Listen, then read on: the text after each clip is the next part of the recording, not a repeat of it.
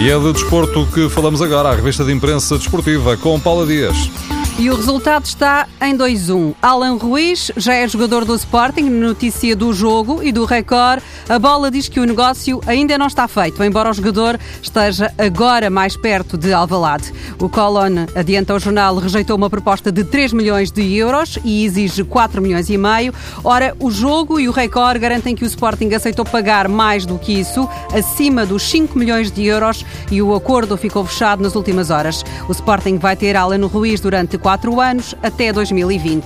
Rui Vitória tem direito a foto maior na capa da bola e do Record. A bola destaca as palavras do treinador do Benfica em defesa de Renato Sanches, porque está chateado com algumas críticas em relação ao jogador. Vitória diz que Renato é talento e alegria. O Record também traz para a primeira página a conferência de imprensa de ontem do treinador do Benfica, mas o destaque é para o jogo desta noite com o Braga. Vitória garante que aqui não há poupanças, aqui é ganhar.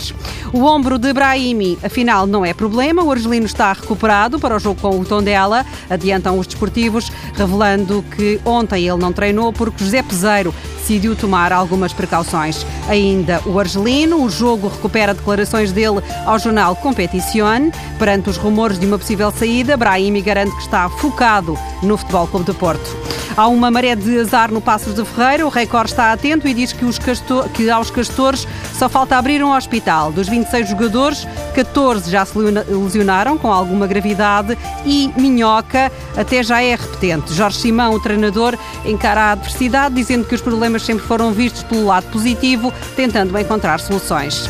Este ainda é dia de despedidas ao histórico capitão nos jornais. Os amigos deixam recordações de Fernando Mendes, que foi campeão no Sporting como jogador e treinador e tinha com ele a tristeza de uma lesão que lhe roubou o lugar no Mundial de 66 e só por isso não foi magriço.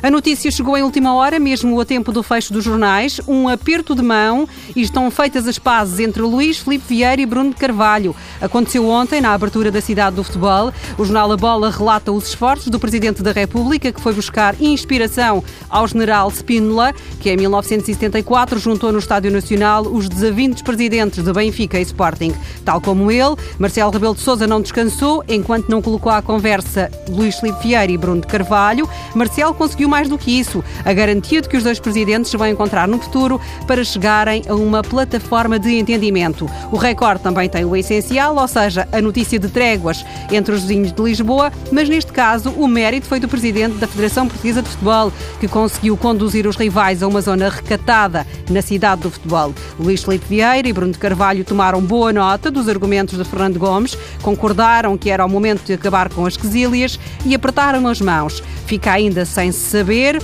quando é que esta boa nova vai ser oficializada. Bom dia, hoje é 1 de abril.